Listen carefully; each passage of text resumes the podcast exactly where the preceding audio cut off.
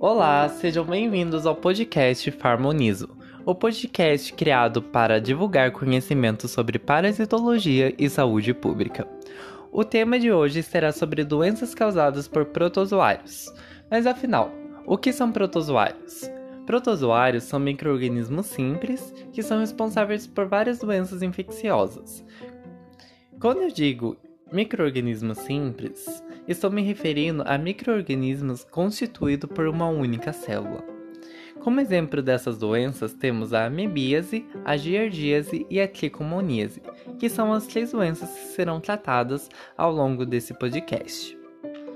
Para vocês terem uma noção, estima-se que 10% da população mundial esteja infectada por alguma entamoeba responsável pela amebíase, que seria a entamoeba histolítica e a entamoeba dispar.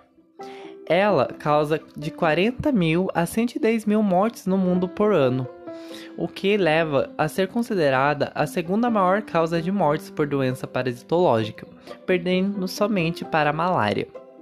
Se você ficou interessado e quer saber um pouco mais sobre essas doenças e sobre como preveni-las, continue com a gente após a vinheta.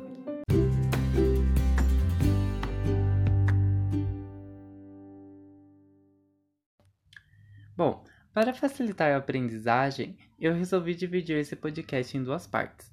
Na primeira eu vou falar um pouco sobre a amebíase e a giardice, por serem doenças parecidas entre si, e por último falarei sobre a tricomoníase. Para começar, a amebíase é uma infecção causada pela ameba entamoeba histolítica, enquanto a giardíase é a infecção causada pelo protozoário Giardia lambia. Nesses dois casos, a maior prevalência seria em comunidades e em regiões mais pobres, devido à falta de saneamento básico. Nesses dois casos, a transmissão ocorre através do contato direto ou indireto com as fezes de pessoas infectadas.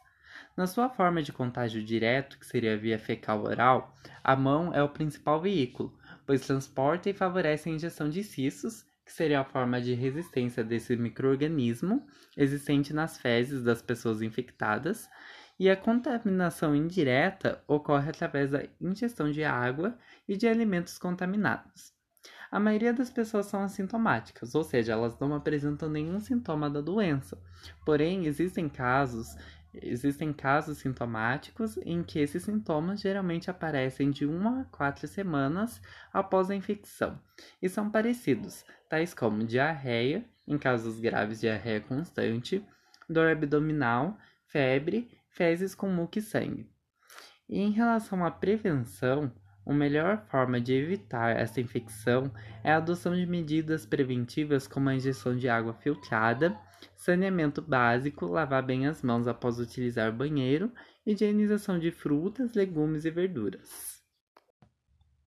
Bom, agora que já falei sobre a amebíase e a giardíase, vou estar falando sobre a tricomoníase, que é uma infecção sexualmente transmissível causada pelo protozoário Trichomonas vaginalis, que é encontrado com mais frequência na genitália feminina, na uretra e na vagina, e nos homens na uretra e na próstata. Ela afeta milhões de pessoas anualmente, por isso é considerada a IST não viral mais comum no mundo.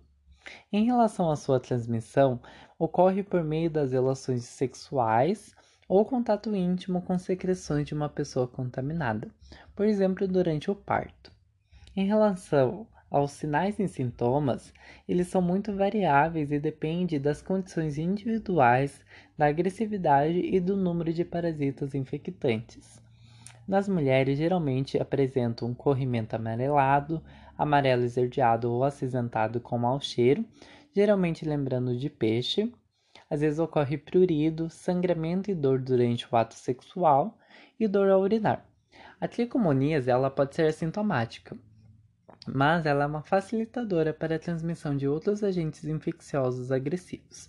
Por isso é necessário o diagnóstico e tratamento dessa infecção.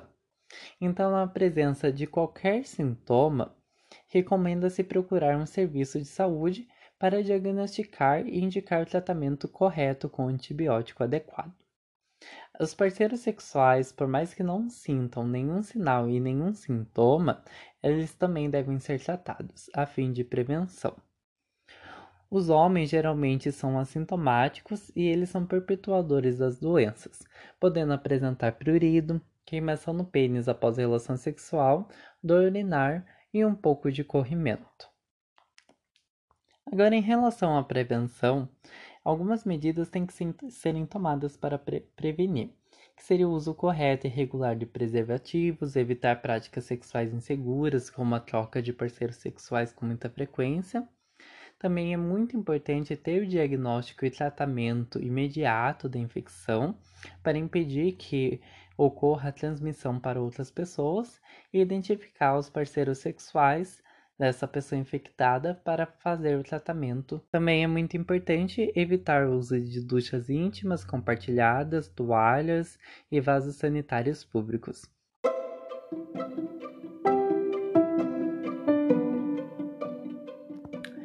Por hora ficamos por aqui, galera. Espero que tenham gostado e aprendido um pouco sobre esses três parasitas. Muito obrigado pela audiência e paciência. E não se esqueçam de dar o like e compartilhar com seus amigos, para que esse podcast possa crescer e atingir mais ouvintes. Sem mais delongas, espero ver vocês no próximo episódio. Bye bye.